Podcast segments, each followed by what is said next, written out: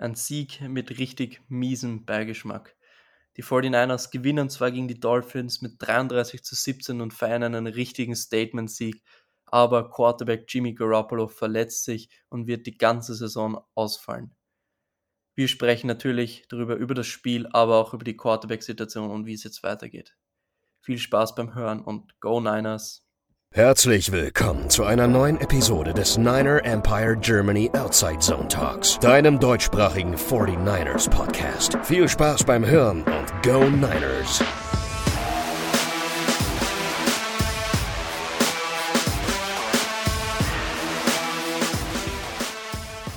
Die San Francisco 49ers schlagen die Miami Dolphins mit 33 zu 17 und eigentlich sollte sich das gut anfühlen, aber es tut es nicht, denn Starting Quarterback Jimmy Garoppolo hat sich am Fuß verletzt, mehrere Knochen gebrochen und fällt damit bis zum Ende der Saison aus.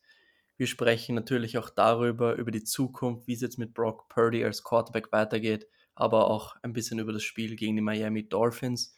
Und dazu werde ich mit Simon, hallo Simon. Moin Lukas. Und mit Jan sprechen. Hallo. Lasst uns gleich mal loslegen. Also Jimmy Garoppolo hat sich laut Kyle Shanahan mehrere Knochen im Fuß gebrochen und wird laut Shanahan die ganze Saison ausfallen. Jetzt nehmt uns, nehmt mich mal mit, wie ist eure Gefühlslage gestern gewesen, direkt nachdem ihr es gehört habt und wie geht es euch, geht's euch heute? Ähm, soll ich anfangen, Jan? Ja, wenn du möchtest, gerne. Ja, also ich habe gestern mit, das mit meiner Freundin geguckt und ich war instant, also ich dachte mir instant, okay, da kommt das Spiel nicht wieder, mit Pech kommt er die ganze Season nicht wieder. Ich war übelst geknickt, ich war instant schlecht gelaunt, ich habe mir ein Bier aufgemacht, habe gedacht, okay, wenn die jetzt irgendwie im ersten Quarter mit drei Scores in Führung gehen, dann können wir ausmachen und Film schauen. Ähm, das war so meine erste Reaktion. Ähm, heute geht es mir deutlich besser, weil ich einfach das Gefühl habe, okay, Purdy kann vielleicht irgendwie diese Offense ein bisschen führen. Wir haben eine gute Defense, wenn die weiter so spielt. Haben wir immer noch Chancen auf Playoffs und ähm, das ist so meine jetzige Gefühlslage. Es ist irgendwie noch alles drin, auch wenn es sehr, sehr viel unwahrscheinlicher geworden ist. Ja, mir geht's ähnlich. Also gestern äh, während des Spiels hatte man natürlich noch die Hoffnung, dass Jimmy vielleicht nochmal zurückkommt. Also nicht beim Spiel, aber in der Saison.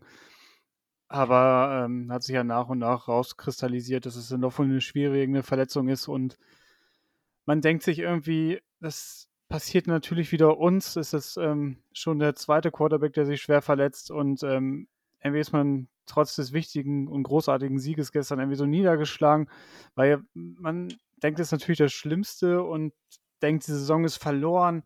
Und ähm, also meine Überlegungen gehen in der Richtung hin, dass du so denkst, ey, mit der Defense und mit den ganzen Offense-Waffen, was wäre möglich gewesen, wenn äh, wenigstens einer von beiden, also Lance oder Jimmy, noch ähm, ja, gesund wären jetzt für den Rest der Saison und das macht einen irgendwie schon traurig.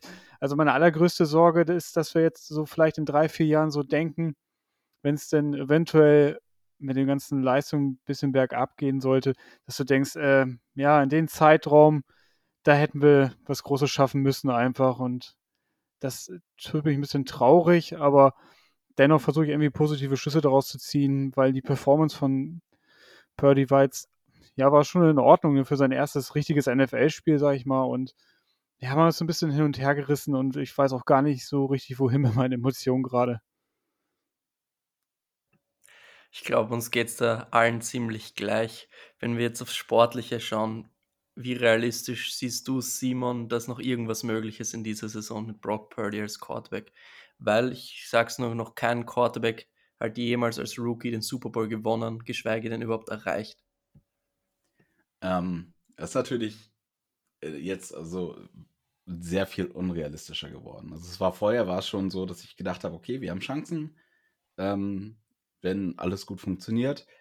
Jetzt habe ich das Gefühl, dass die Defense wirklich jedes Spiel liefern muss. Also es darf kein Spiel geben, wo wir uns wirklich auf die Offense verlassen dürfen oder verlassen müssen.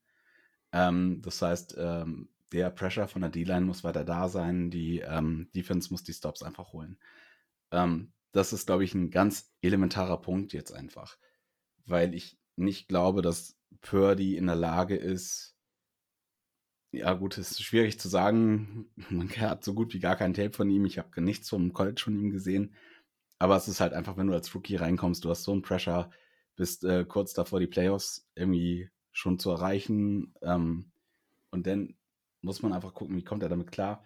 Ich glaube, es liegt jetzt sehr stark an der Defense, der Offense weiterhin den Arsch zu retten. Und das wird nicht leichter dadurch. Aber ich bleibe dabei, wir haben noch alle Möglichkeiten. Ähm, gibt auch Quarterbacks, die haben scheiß Seasons gespielt und da hat die Defense echt gut gecarried und ja, warum soll es nicht mit uns sein, dass das erste Mal ein Rookie-Quarterback den Super Bowl holt? Ja, so sehe ich das nämlich auch. Ähm, was wurde viel erzählt, dass ähm, ein Heimteam niemals den äh, Super Bowl austrägt und jetzt haben äh, die Bucks und die Rams ähm, den Super Bowl im eigenen Stadion und das hintereinander gewonnen, was vorher auch äh, faktisch nicht passiert ist.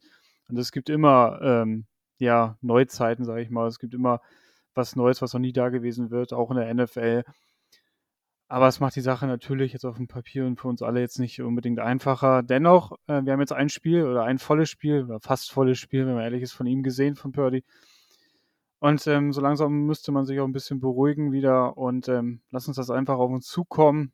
Ich denke, das Vertrauen hat er irgendwo, wenn man jetzt die Bilder aus dem Lockerroom nach dem Spiel gesehen hat. Ähm, ja, war die Stimmung trotzdem gut, auch wenn sie vielleicht ein bisschen anders war als sonst noch so einen großartigen Sieg. Und ähm, ja, der Rest, restliche Schedule ähm, lässt auf jeden Fall noch ein paar Siege zu, auch mit Purdy als äh, Starting QB. Und ich bin eigentlich noch gute Dinge, dass wir die Playoffs dennoch erreichen. Und dann muss man einfach gucken. Vielleicht rutschen wir, wenn man ganz verrückt ist, in so eine Eagles Underdog-Situation ähm, wie, was war das, 2018. Und ähm, ja, uns hat keiner so richtig auf die Schippe und wir haben eine großartige Defense und dann ähm, ja, gucken wir jetzt einfach Step by Step, was drin ist. Ich finde es echt schwer, positiv zu sein. Also natürlich, du hast sehr viele Dinge, auf denen du dich positiv hochziehen musst. Eine Sache, die vielleicht auch man sich hochziehen kann, ist an den letzten Playoffs, glaube ich, weil im Endeffekt, wenn wir auf die Spiele schauen gegen die Cowboys, gegen die Packers und auch gegen die Rams, wie viele gute Drives hatte denn die Offense im Endeffekt? Und ich meine, wenn die Defense wieder so spielen kann, was natürlich extrem schwer ist, so zu reproduzieren, dann ist natürlich was möglich, aber die Defense ist schon sehr, sehr stark gefordert. Also ich weiß nicht, wie es euch geht. Also wenn was geht, dann muss die Defense unglaublich gut spielen. Und auch Turnover forcieren, konstant. Ja, das denke ich auch. Also klar ist unsere Defense jetzt das, das Herzstück der, der Mannschaft insgesamt und wenn die einen schlechten Tag hat, denke ich mal, wird es schwierig, Spiele zu gewinnen, gerade ähm, nächstes Jahr, denn, also meine ich damit in den Playoffs, denn wird es, glaube ich, extrem schwer. Aber die Defense spielt natürlich auf einem ja, schon Rekordniveau und ist die Number One Defense und hat sie gestern auch wieder unter Beweis gestellt. Den ähm, ersten Drive der Dolphins jetzt mal ausgeklammert, das kann natürlich mal passieren, aber wie man denn auch zurückgekommen ist und ähm, ja, die müssen einfach weiter so machen. Ich hoffe, dass da ähm, alle gesund bleiben und eventuell auch Kinlaw nochmal zurückkommt. Und ähm, ja, wir dürfen irgendwie die Hoffnung auch nie aufgeben.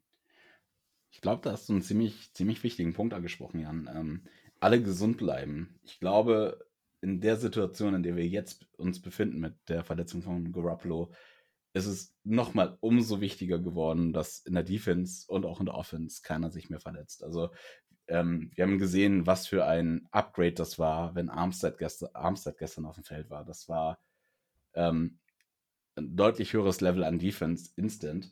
Das war äh, phänomenal und da müssen wir jetzt echt drauf bauen, dass keine Verletzungen mehr kommen und dass die Defense dieses hohe Level, was sie einfach seit Wochen einfach spielt, ähm, beibehalten kann ja, für viele, die sich Hoffnungen machen, ob Trey Lance zurückkommen wird. Kyle Shanahan hat gestern es erneut ausgeschlossen, dass er zurückkommt.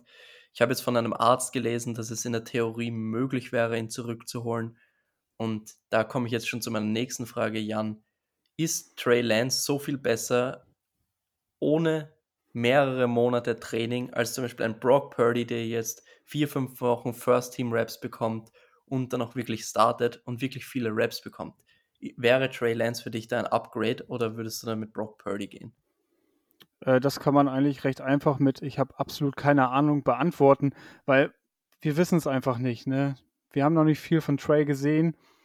Und ähm, ja, wenn Purdy jetzt weiter First Team Raps, wie du sagst, ähm, kriegt im Training und auch weitere Spiele spielt, hat er ja mehr, schon mehr Spieler als Trey gemacht. Und wenn wir dann Spiele gewinnen, weiß ich nicht, dann wieder zu switchen zu Lance, der dann, weiß ich auch nicht, 75% fit ist, wenn überhaupt. Ich denke, und kaum trainiert hat und keine Spielpraxis jetzt in, in der Regular Season bekommt, sondern in den Playoffs reingeworfen wird. Ah, es ist halt extrem schwer, das irgendwie zu beurteilen und ähm, das können meiner Sicht nur die Coaches machen, die haben das Training immer vor Augen. Es, oh, es ist brutal schwer einfach. Simon, willst du dazu irgendwas sagen? Ähm, also ich glaube, Jan hat sehr viel schon dazu gesagt. Ähm, mein, ich glaube, mein Gedanke wäre, wir sollten erstmal schauen, wie Purdy spielt. Ähm, je nachdem, wie das ist. Wenn er jetzt reinkommt und die nächsten Spiele spielt er so wie gestern, dann wird es mir unfassbar schwer fallen. Zu sagen, so, ist Trey Lance jetzt besser, wenn er jetzt gerade irgendwie wieder ein paar Wochen trainiert und wieder Raps bekommt und wieder warm wird, oder sollte man Purdy drin lassen? Also es ist, glaube ich, einfach, man muss jetzt, glaube ich, abwarten, wie die Dynamik äh, von Purdy und dem restlichen Team in der Offense äh, sich entwickelt und abwarten. Und ich glaube, wenn wir jetzt mal so zwei, drei Spiele gesehen haben, kann man da vielleicht eher was zu sagen. Gestern hat er mir sehr gut gefallen, deswegen mal abwarten. Und für die, die jetzt noch sich Gedanken gemacht haben, wen könnte man noch sein, wer ist verfügbar? Verfügbar wären zum Beispiel ein Cam Newton. Wie realistisch ist das? Ich glaube nicht, dass es sehr realistisch ist. Die 49ers haben auf jeden Fall Josh Johnson, Quarterback am Practice Squad gewesen von den Denver Broncos gesigned. Er ist jetzt zum dritten Mal in Santa Clara und stößt jetzt wieder zum Team direkt auf den Active Roster. Er ist ein mobiler Quarterback, aber war eben bei 14 Teams, also wirklich viel kann man sich da nicht erwarten. Und er war auch schon in der XFL und war dort nicht mit der beste Quarterback in der Liga. Von daher würde würd ich mir da auf keinen Fall irgendwas erwarten. Und das heißt dann auch, Brock Purdy wird der Quarterback sein für die restliche Saison. Und für die, die Brock Purdy jetzt nicht so gut kennen, er war bei Iowa State am College, er war fünf Jahre Starter, also hat definitiv Erfahrung, was man, finde ich, auch gestern ein bisschen gesehen hat und auch wie in der Press Conference nach dem Spiel gesprochen hat, war, finde ich, ziemlich erwachsen und hat sich ziemlich gut angehört für seinen ersten Start. Und deswegen, ja, hoffe ich auf Brock Purdy. Brock Purdy ist ein bisschen, also sein Arm, haben wir ja alle gesehen, nicht besonders gut. Ungefähr Jimmy G-Niveau, bisschen mobiler ist er. Ich hoffe, dass Kyle Shannon das ein bisschen einbauen wird. Und was Purdy definitiv ist, ist, ist ein Ganzling. Also der hat wirklich Eier, wirft Bälle in enge Fenster und das haben wir in der Preseason schon gesehen. Und das wird für mich auch wichtig sein, dass er hier eine Balance findet, weil wir erinnern uns zurück, 2020, Nick Mullins, ziemlich ähnlicher Spielertyp wie Purdy, wie viele Spiele er uns weggeworfen hat. Und da bin ich der Meinung, es wird ganz, ganz wichtig sein, diese Balance zu finden, Plays zu machen, aber trotzdem unbedingt keine Turnover forcieren, um das Spiel zu verlieren. Ja, richtig. Das, das stimmt schon. Dieser äh, Mainz-Vergleich habe ich auch viel gelesen drüber und ähm, auch da muss man einfach äh, abwarten. Mainz ist ja auch ziemlich gut gestartet. Beim äh, Monday oder Sunday Night Game gegen die Raiders hat er ja auch mit drei Touchdown-Pässen groß aufgespielt. Aber ähm, Purdy ist vielleicht noch ein äh, ja, ähnlicher Spielertyp schon. Aber ähm, er macht irgendwie so an sich eigentlich einen ganz guten Eindruck, was wir jetzt von ihm gesehen haben. Natürlich in den einem Spiel nur. Und ähm, ja, schwer ist es irgendwie noch in Worte zu fassen irgendwie, aber da müssen wir irgendwie ja einfach jetzt in die Zukunft blicken, ein bisschen Vertrauen haben an die Coaches, dass das irgendwie hinbiegen und dann äh, schauen wir einfach mal, was am Ende dabei rumkommt. Ja, wir müssen jetzt einfach hoffen, dass es wirklich so weitergeht, weil wenn Purdy auf dem Niveau weiter spielt, vielleicht sogar noch eine Schippe drauflegt, weiterhin keine Turnover wirft, denke ich schon, dass ein bisschen was möglich ist, aber es ist einfach, du hast es angesprochen, Mullins, wie war unser Hype? Wir dachten, da geht was. Zum Beispiel im letzten Jahr bei den Saints, Trevor Simeon kommt rein für den verletzten James Winston, spielt wirklich richtig gut gegen die Bucks-Defense, die richtig stark ist und ab dann geht gar nichts mehr. Also es gibt so viele Beispiele, wo es nicht gelungen ist, dieses Niveau zu halten. Also ich bin echt gespannt, wenn Teams dagegen gameplanen. Und ich würde jetzt das Thema auch abschließen. David aus unserem Podcast-Team hat uns noch eine Sprachnachricht dargelassen und uns seine Meinung zu dem Thema kurz preisgegeben. Hey Leute, ich hoffe, ihr konntet nach diesem Spiel äh, euch noch ein bisschen recovern und ich glaube, wir werden die Tragweite dieser Verletzung erst in den kommenden Tagen und Wochen wirklich bemerken. Wir sollten trotzdem die Saison nicht vollends abschreiben. Wir haben jetzt noch fünf Spiele vor uns und ähm, auch mit einem Brock Purdy kann man mit dieser LET-Defense und äh, mit den Waffen, die es in der Offense gibt, noch auf ein 3 zu 2 oder so in den nächsten fünf Spielen kommen. Der Division-Titel ist also immer noch in greifbarer Nähe. Und in den Playoffs wissen wir so oder so, dass es dann ähm, einfach spielentscheidend ist, was in dem Spiel selbst passiert. Und ähm, natürlich sind die Chancen jetzt geschmälert. Das will ich an der Stelle jetzt hier gar nicht irgendwie schön reden. Ähm, Brock Purdy ist schlechter als Jimmy Garoppolo und ist schlechter als Trey Lance. Ähm, aber ähm, er hat gestern bewiesen, dass er ins kalte Wasser geschmissen wurde. Wir müssen jetzt nur aufpassen, dass es nicht die gleiche Situation wird wie vor äh, drei, vier Jahren mit Nick Mullins. Da äh, war eine ähnliche Situation und da sah er nach dem ersten Spiel auch ziemlich gut aus.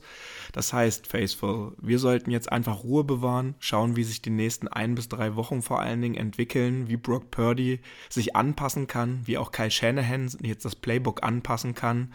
Und ähm, dann müssen wir jetzt einfach wirklich wirklich von Spiel zu Spiel denken und ähm, jetzt noch krasser einfach auf den Faktor Hoffnung setzen, dass alle Räder ineinander greifen und wir es irgendwie doch vielleicht noch mit einer etwas längeren Saison bei den Niners zu tun haben. Ja, danke David. Auf jeden Fall danke für diese Sprachaufnahme und ich würde sagen, Jungs, kommen wir zum Spiel. 33 zu 17 Sieg. War, war das für euch ein Statement-Sieg? Also es war schon stark, ne? Ähm, wie gesagt, also ich habe tatsächlich mit einem sehr engen Spiel gerechnet, einfach weil ähm, die Dolphins Offense unfassbar gut spielt dieses Jahr. Tour sieht bis auf das Spiel gestern echt gut aus. Äh, die haben unfassbar starke Receiver. Ähm, ich habe echt gedacht, das wird schwierig. Und als dann die Nachricht kam, Garoppolo ist out, dachte ich so, okay, fuck, wir müssen mitscoren. Und dass die Defense weiterhin so stark gespielt hat, ähm, bis auf ich glaube, zwei Big Plays, die beide ein Touchdown waren, super, super wenig zugelassen haben, war definitiv ein Statement. Ähm, und dass dann Purdy auch noch in seinem, ich weiß gar nicht, das war sein erster Start, glaube ich, ähm, auch noch überzeugen konnte und mit den Waffen, die er um sich hat, das war schon einfach eine Aussage mit einem Th äh, Third-String-Quarterback, einfach ein Playoff-Kandidaten, ähm, zu besiegen. Ich fand, es war jetzt nicht so deutlich, wie das Ergebnis das ausmacht. Äh, bis ins vierte Quarter war es ein One-Score-Game. Hätten die da irgendwie den vierten und ich weiß nicht, zwei äh, da converted und hätten noch gescored, dann hätten wir eine andere Situation gehabt, dann wären wir, glaube ich, hinten gewesen mit einem Punkt. Ähm, so konnten wir jetzt viel Goal schießen und danach noch den Strip-Sack von, von Bosa. Ähm, so wirkt es sehr deutlich. Ich fand, es war nicht so deutlich, aber es ist natürlich schön zu sehen, hey, wir sind irgendwie Two-Score oder Three-Score am Ende rausgegangen. Ja, genau, sehe ich ähm, ähnlich. Ähm, klar ist das ein bisschen hoch, das Ergebnis, wenn man jetzt rein auf, aufs äh, Papier guckt. Ähm, natürlich mit dem Ende, mit dem Defense-Touchdown von Greenlaw, der gestern auch wieder ein gutes Spiel gemacht hat, den noch abgezogen ist. Ist doch eng, aber ein Sieg ist ein Sieg, ganz einfach. Ein Sieg in einem Topspiel, in einem wirklich absoluten Topspiel, das muss man schon sagen haben wir die Dolphins auch am Ende mein, meiner Meinung nach auch verdient geschlagen. Und ähm, ja, natürlich geschmälert von der Verletzung, aber da wollen wir jetzt ein bisschen von auch abrücken. Und ähm, ja, Purdy hat insgesamt äh, 25 von 37 Pässen angebracht, das ist auch in Ordnung. 210 Yards, zwei Touchdown-Pässe geworfen und ähm, wie Lukas das auch schon angesprochen hat, genau diese Dinger in diesen engen Fenster, da hat er einfach einen reingeknallt. Und ähm, da brauchst du schon, wie man so schön sagt, Eier für. Und ähm, da bin ich echt gespannt, wie sich das noch alles so entwickelt. Vielleicht geht der ein oder Pass mal in die Hose oder wird sogar intercepted. Meine Güte, aber wenn er denn die nächsten ähm, Pässe dann anbringt, ist das alles auch in Ordnung. Und ja, hat, scheint Selbstvertrauen zu haben. Und ähm, ich bin echt gespannt, was äh, Shenny und auch ist ja nicht so, als wenn er keine Waffen hätte. Er hat CMC, er hat Kittel, er hat Ayuga, Debo Ja, auch Juan Jennings muss man da auch ähm, erwähnen, der auch gestern auch wieder zu den äh, richtigen Momenten da war. Und ähm, ist ja nicht so, dass er irgendwie auf verlorenen Posten war. Die O-Line ist auch mehr als in Ordnung und umso mehr ich mir das jetzt hier gerade voll laber, dann denke ich, ähm, dass vielleicht doch was drin ist und blicke sogar ein bisschen positiver jetzt in die Zukunft. Und ähm, ja, die Party ist noch nicht vorbei. Ich weiß nicht, wie es euch geht, aber ich habe lieber einen Quarterback, der feuert Dinger da rein, als der kriegt nur Sex, weil er den Ball nicht los wird. Vor allem, was mir persönlich gut gefallen hat, war dieser vierte Versuch. Nimm das 1 zu 1 mit Brandon Ayuk. Du wirst nicht immer einen Gegenspieler haben wie Xavier Howard, der dir den Ball da runterpickt. Es wird auch PIs geben in solchen Situationen und ich fand das echt erfrischend, wie Purdy auch wirklich diese Bälle da rausgefeuert hat in 1 zu 1 Situationen und das gibt mir auf jeden Fall zumindest ein bisschen Hoffnung, dass da was geht. Und jetzt lass, mal, lass uns gleich generell auf die Offense schauen. Simon, wer hat dir besonders gut in der Offense gefallen? Gott, ähm, besonders gut in der Offense. Äh, ich muss tatsächlich sagen, dass allein durch die Thematik Purdy, der natürlich einfach immer gestern im Mittelpunkt stand für mich. Ähm, ansonsten muss ich, glaube ich, ja, ich ja John Mason erwähnen. Ich fand, der hatte ein paar schöne Runs. Ähm, und ansonsten, boah, wenn ich jetzt drüber nachdenke, ich würde CMC, der hat den Touchdown-Pass gefangen, der hat einen, einen Big Run am Ende gehabt. Das wären so in der Offense so die, die ich am ehesten benennen würde, aber ich weiß nicht, Purdy hat einfach, also mit dieser Thematik Garoppolo hat er gestern einfach alles überdeckt für mich. Ähm, wie siehst du die Rolle von CMC? Ich meine, er hatte dann doch ziemlich viele Touches. Hast du da vielleicht Angst? Also ich weiß nicht, wie es, also mir geht es zumindest so, ich finde, man sollte es nicht übertreiben mit CMC, weil er ist doch jetzt nicht der verletzungsunanfälligste. Elijah Mitchell ist auch verletzt. Man muss jetzt wirklich schauen, dass CMC gesund bleibt.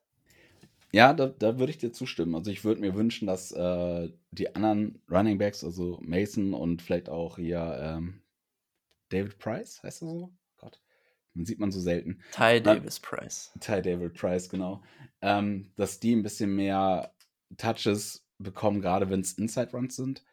Ähm, allgemein, um äh, CMC mehr zu entlasten.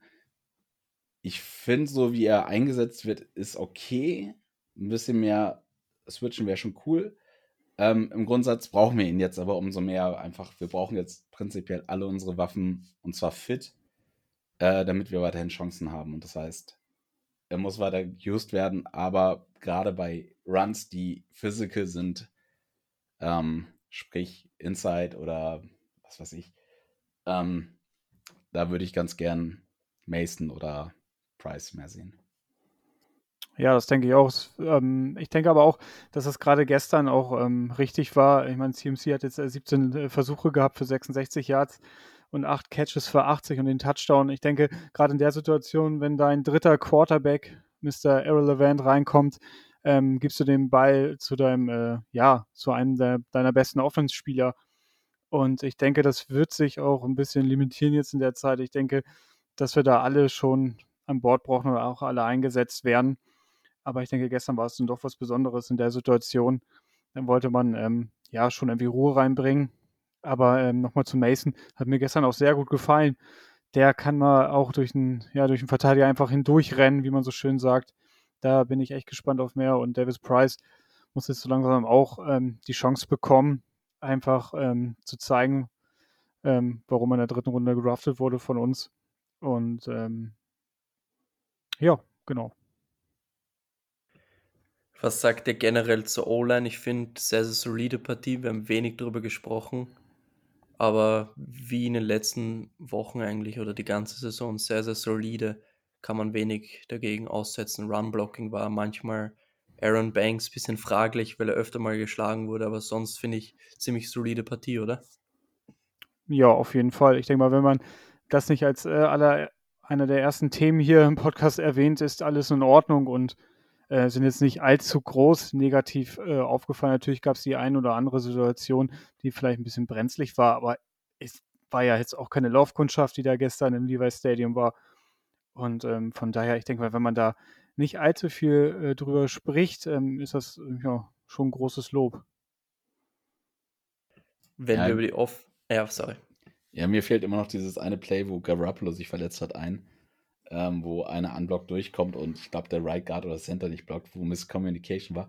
Aber shit happens. Also, das, also du kannst nicht jedes Play perfekt spielen und ich finde auch, dass unsere O-Line wieder echt einen, im Großen und Ganzen einen sehr, sehr guten Job gemacht hat. Wenn wir über die O-Line sprechen, äh, beziehungsweise generell über die Offense sprechen, müssen wir auch über Kyle Shanahan sprechen, der mir persönlich gestern extrem gut gefallen hat.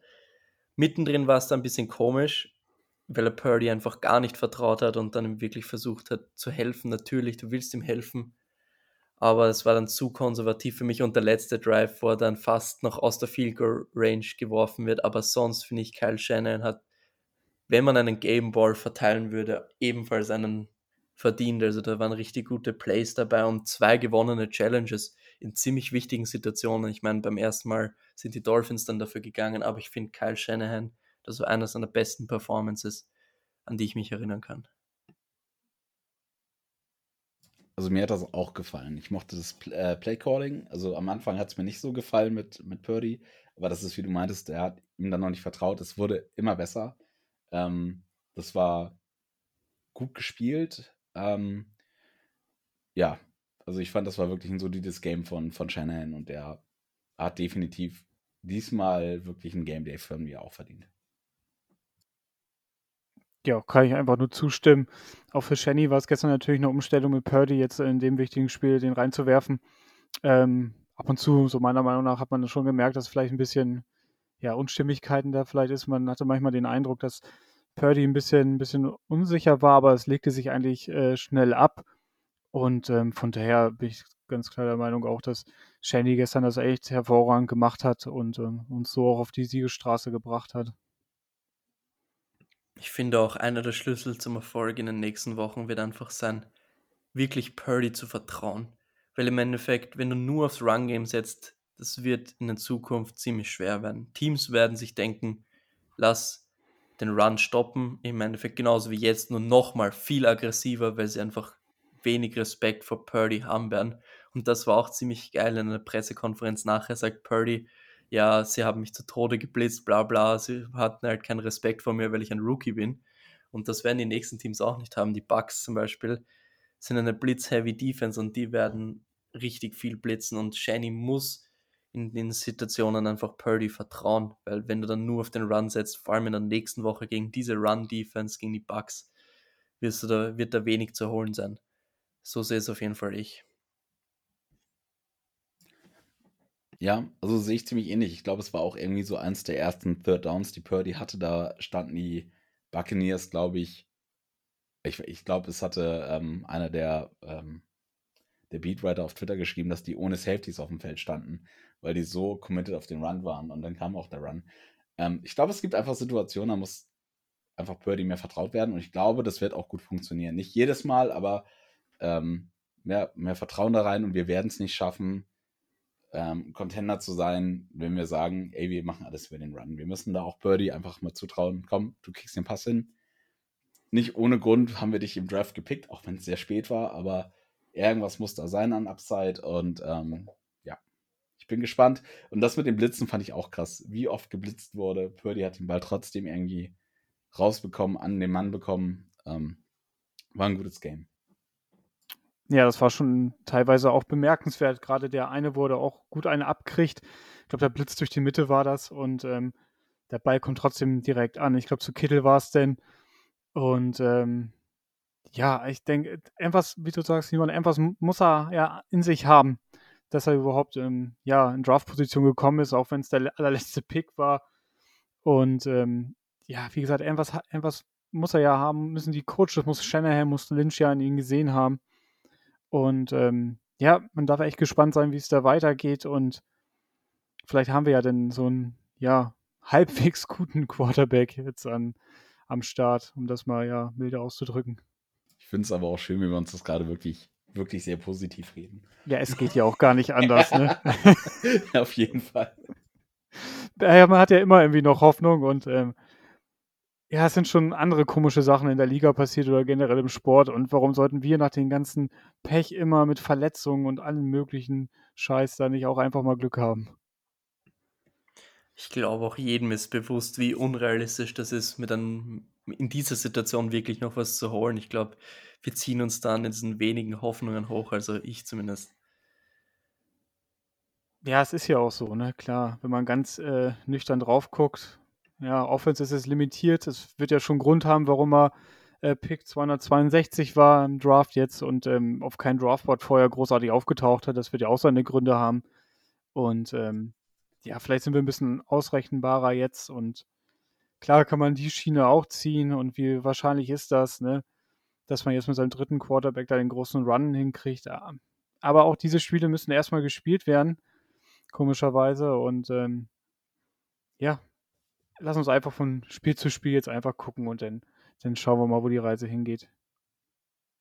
Und Simon hat auch noch einen wichtigen Vergleich mit Tom Brady zu Brock Purdy, den will ich euch nicht vorenthalten. Ja, ich, ich wollte, ich hatte schon überlegt, ob ich es jetzt sage, so wenn man es ganz nüchtern drauf guckt. Das sind beides wirklich Late-Round-Picks. Beide haben fünf Buchstaben im Namen und beide enden auf die Y. Also Ah, ich glaube ja nicht an Zufälle, aber das ist schon ein Wink mit dem Zaunfall. Also, wenn ihr bis jetzt keine Hoffnung hattet, dann müsst ihr doch jetzt Hoffnung haben.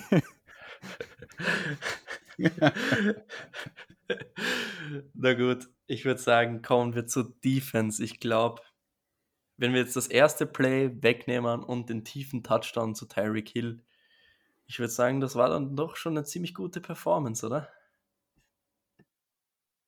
Es war schon sehr stark. Also ähm, wir sind sehr begünstigt auch durch Tour gewesen gestern, fand ich. Ähm, es war von D-Line eine sehr starke Performance. Ähm, auch die, die Defensive Backs mit Ward und, und Lenoir, ähm, die beide Picks gefangen haben, einfach weil sie vom Kopf her so da waren und gesagt haben, hey, cool, den fange ich jetzt, kein Thema. Ähm, das war einfach sehr, sehr stark. Äh, Tour hat aber auch dazu beigetragen, dass er regelmäßig, vor allem in der ersten Hälfte, Bälle überworfen hat. Inwieweit da vielleicht auch einfach der Gedanke mitspielt, das ist jetzt die beste Defense der Liga. Wir haben einen unfassbar athletischen oder unfassbare athletische Linebacker und einen guten Pass Rush. Ähm, ich weiß nicht, wie weit das vielleicht ins, in, ins Mindgame mit reingeht, dass er sagt, ey, ich muss den jetzt einen Ticken höher werfen, um über Fred Warner rüberzukommen oder ah, herrlich. Also es hat unfassbar Spaß gemacht, gestern zu sehen, dass äh, die Offense der, Def äh, der Dolphins äh, so gestruggelt hat. Ja, da haben wir unsere Defense auch Tour irgendwie auch hingetrieben. Ich habe auch noch, ähm, wo ich jetzt nach Hause gefahren bin von der Arbeit, ähm, den Ausschnitt von dieses ähm, Downside Talk, diese Montagsausgabe, kurz dieses ähm, 49ers ähm, ja, Teil da angehört und da meinten die auch, dass Tour, äh, ja, solange das Spiel ging, auch einfach ja, ich will nicht sagen Angst hatte, aber schon so im Unterbewusstsein ja, ja schon Respekt hatte, dass es äh, gleich einfach wieder scheppert, ne? Wenn äh, Nick Bosa dann wieder um die Ecke kommt und ähm, Armstetter auch da am Start ist und ähm, Drake Jackson auch, ne? Die haben schon äh, gewaltig Druck ausgeübt und da denke ich schon, dass du das, wenn, wenn die ersten, oder der erste Pass war ja ein Touchdown, aber wenn es danach auch nicht mehr so läuft, du vielleicht eine Interception wirst und hast es immer im Hinterkopf, umso länger ich den Ball hatte, halte und irgendwie keinen zum Anspielen habe, dann, dann es gleich. Und ähm, da haben wir ihn auch einfach hingetrieben, auch wenn äh, Tour an sich gestern natürlich nicht sein äh, absolutes Potenzial irgendwie ähm, abrufen konnte. Aber wie gesagt, da hat unsere Defense ihn auch einfach hingetrieben.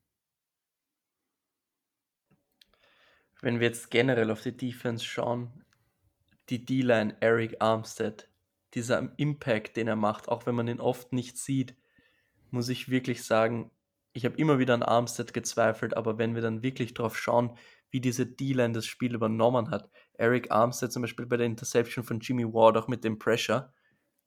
Am Ende steht kein Sack da von ihm, glaube ich, aber im Endeffekt riesen Impact auf die Defense, finde ich.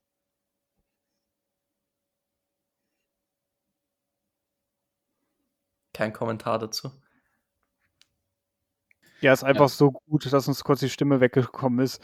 Ähm, nee, aber das, wie du sagst, das war schon, war schon sehr bemerkenswert, was gestern da wieder auf der Defense-Seite passiert ist. Und ähm, ja, die hat uns schon Spiele gewonnen in der Saison und gestern hat uns auch wieder auf die äh, Siegestraße gehievt. Und ähm, ja, es ist einfach schön zu sehen, was wir für eine krasse Defense haben. Und ähm, ja, das ist auch so der Hoffnungsschimmer, dass uns irgendwie noch über Wasser hält, dass wir ähm, mit der Defense ja schon auch Spiele gewinnen können, auch in der Situation, wo wir uns jetzt befinden. Und gestern natürlich, wenn wir Nick Bosa wieder anschauen, gestern drei Sacks, das ist ja, das ist ja Wahnsinn. Ich weiß noch, Moritz hat irgendwann in der Gruppe geschrieben, ist mir egal, gibt dem Geld, was er will. Hauptsache, er verlängert. Und ähm, er spielt es, ja, in meinen Augen schon äh, Defense Player of the Year Niveau. Und ähm, das ist schon einfach krass, wenn du, wenn du so einen Spieler hast und auch das äh, Leistungsgefüge nicht nach Bosa so doll abfällt, sondern das geht ja mit Armstead und auch Drake Jackson, der gestern gut war, das geht ja da einfach weiter. Ja, also man muss echt sagen, dass Armstead gestern einen Top-Impact hatte. Also ähm, bei der Interception von Jimmy Ward hatte er, wie du, wie du schon gesagt hast, Lukas, hatte er den Pressure. Ähm, ich glaube, ähm, Jackson hatte irgendwann einen Batted Down Pass auf, an der Line of Scrimmage. Da war Armstead, glaube ich, neben ihm im Doppelteam. Also er frisst ja auch Doppelteams und schafft damit ja gerade auch so One-on-Ones für Bosa, also für die Edge oder Bosa war ja allgemein gestern ähm, gechipblockt vom Titan und dann geblockt vom Running Back. Ich weiß nicht, wie man auf so eine Idee kommt. Ähm, das war phänomenal. Äh, also, und ich habe Angst, jetzt hier irgendwelche Versprechungen zu machen, im Sinne von, ich fresse ein Besen, wenn Bosa jetzt nicht irgendwie All-Pro wird dieses Jahr. Aber ich sag mal so, wie Lars das gestern gesagt hat, wenn er nicht All-Pro wird, dann fresse ich einen Glühwein. ähm, also wenn der da nicht reinkommt, also der spielt so eine unfassbar gute Saison. Das ist echt phänomenal. Was mich auch noch beeindruckt hat, waren einfach, was wir in der Saison eigentlich wenig gesehen haben im Vergleich zu 2019, waren wirklich diese Turnover, die wirklich erzwungen wurden. Es wurde und einfach dieser Pressure, der auf Tour war. Tour war verschreckt, obwohl nicht mal Pressure da war, weil er so verschreckt war durch den Pressure in den anderen Situationen. Und das war irgendwie so die 2019-Vibes bei mir. Und dadurch hat Tour dann auch wirklich dumme Entscheidungen getroffen. Ich meine, bei der Interception zu Jimmy Ward hatte er Pech, muss man schon sagen. Da rutscht Jeff Wilson aus, dann ist es vermutlich ein Incomplete Pass, wenn er nicht ausrutscht. Dann der von Tyreek Hill war jetzt auch nicht unbedingt seine Schuld. Trotzdem, die Pässe waren alle nicht besonders gut und die waren alle nie so akkurat wie in der ganzen restlichen Saison. Tour war richtig, also Accuracy war unglaublich in der Saison, wirklich außergewöhnlich gut und gestern durch den Pressure hast du einfach gesehen, wie er Happy Feet bekommt in der Pocket und wirklich Angst hatte. Und das war das, was mich so beeindruckt hat und mich auch ein bisschen an 2019 zurückerinnert hat. Man muss aber trotzdem sagen, es waren schon Drops dabei, die Interception von Lenore war von Tyreek Hill, das passiert ihm nicht oft. Aber trotzdem, einfach dieser Impact, den die D-Line gemacht hat, hat mich ziemlich begeistert. Und das ist auch eines der Dinge, die mir persönlich am meisten Hoffnung gibt, ist einfach diese D-Line für die Zukunft. Also ich fand die Interception von, von Lenore, ähm, fand ich ähm, tatsächlich von Tour unfassbar schlecht. Also ich meine, normalerweise sage ich, wenn du da irgendwie die Hand rankriegst und kannst ihn berühren, dann kannst du ihn auch irgendwie fangen. Aber das war irgendwie, keine Ahnung, fünf Yards, Outroute. Ähm, und der, der wirft ihn da irgendwie gefühlt äh, so hoch, ein bisschen in den Rücken. Ähm, also dem kann, kann natürlich Hill fangen und sollte er auch, aber ich, das war einfach echt ein richtig, richtig schlechter Ball, fand ich. Ähm, aber das war auch stark, dass äh, unser Defensive Back denn da war, um das Play zu machen. Äh, die Interception von Jimmy Ward, wie er da hinspringt im Superman-Manier. Ich glaube, das ist das erste Mal überhaupt in seiner ganzen Karriere, dass er mehr als eine Interception in der Saison hat. Ähm, das kann, kann gut sein, auf jeden Fall. Ich glaube, ich, glaub, ich habe das irgendwo gelesen. Er hatte letztes Jahr zwei gegen die Rams in einem Spiel. Stimmt, ja. Okay, Und dann in den Playoffs gegen die Rams. ja. Dann ist das vielleicht auch nicht richtig, aber es ist halt, also Ward ist jetzt nicht unbedingt die Turnover-Maschine. Ähm, aber das war einfach schön zu sehen, dass unsere Defense die Turnover holt. Und ähm, ja, war natürlich auch ein bisschen lucky, aber manchmal, manchmal brauchst du auch das Glück. Ja, das musst du auch einfach dann auch erzwingen. Ne? Das macht eine gute Defense auch aus. Und gerade so, wenn wir überlegen, dass auch die ganzen Turnover auch verteilt sind, Lenoir gestern und ähm, Jimmy Ward wieder, äh, wieder jetzt äh, Drake Greenlower sogar noch mit einem Touchdown am Ende. Und ähm, ja, ich kann es nur nochmal betonen, die Defense ist einfach brutal und das sind nicht nur ein, zwei vereinzelte Spieler auf absolutem Top-Niveau, sondern auch äh, die ganzen anderen, die dazugehören, auch die, die äh, in der Rotation reinkommen. Da schon äh, Potenzial auf jeden Fall da. Und na gut, haben wir auch viel investiert für, gerade in die D-Line. Und ähm, ja, bin ich mal gespannt, ähm, wann Kindler denn zurückkommt und wenn der noch ähm, ja, endlich mal, sage ich, ähm, mal ein bisschen fordernd äh, da auch nochmal seinen äh, First-Round-Pick-Status ähm, ja schon ähm, ja, zeigt. Denn es ist das, kann diese Defense ähm, uns noch ganz andere wichtige Spiele gewinnen.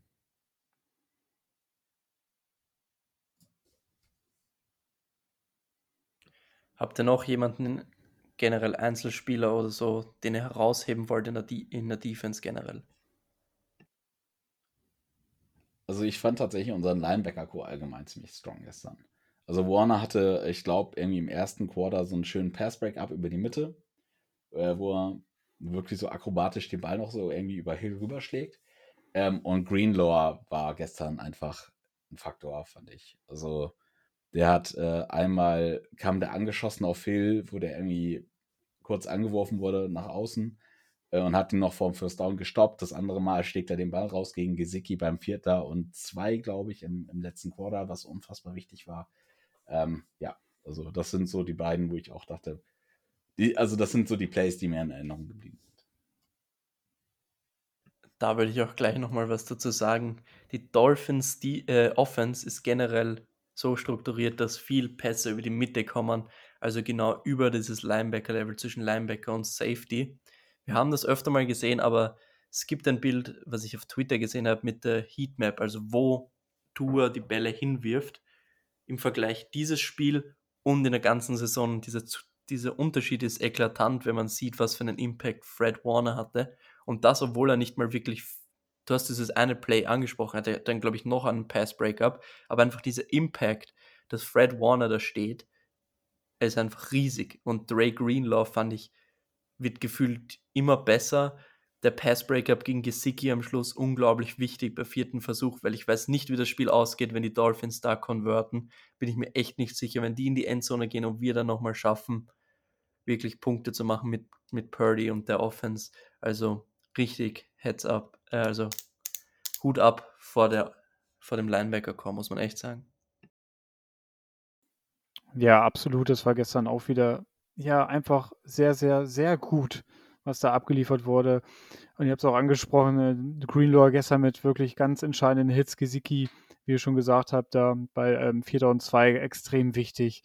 Und auch so, ähm, ja, einfach ein Top-Linebacker zusammen mit Fred Warner und auch das ganze Kollektiv, ich habe es in den vergangenen Folgen auch schon gesagt, ist ja das ganze Kollektiv, was einfach ab, äh, abliefert und das einfach äh, schön zu sehen. Und ähm, da können wir echt stolz sein, dass wir so eine Top-Defense in unseren Reihen haben.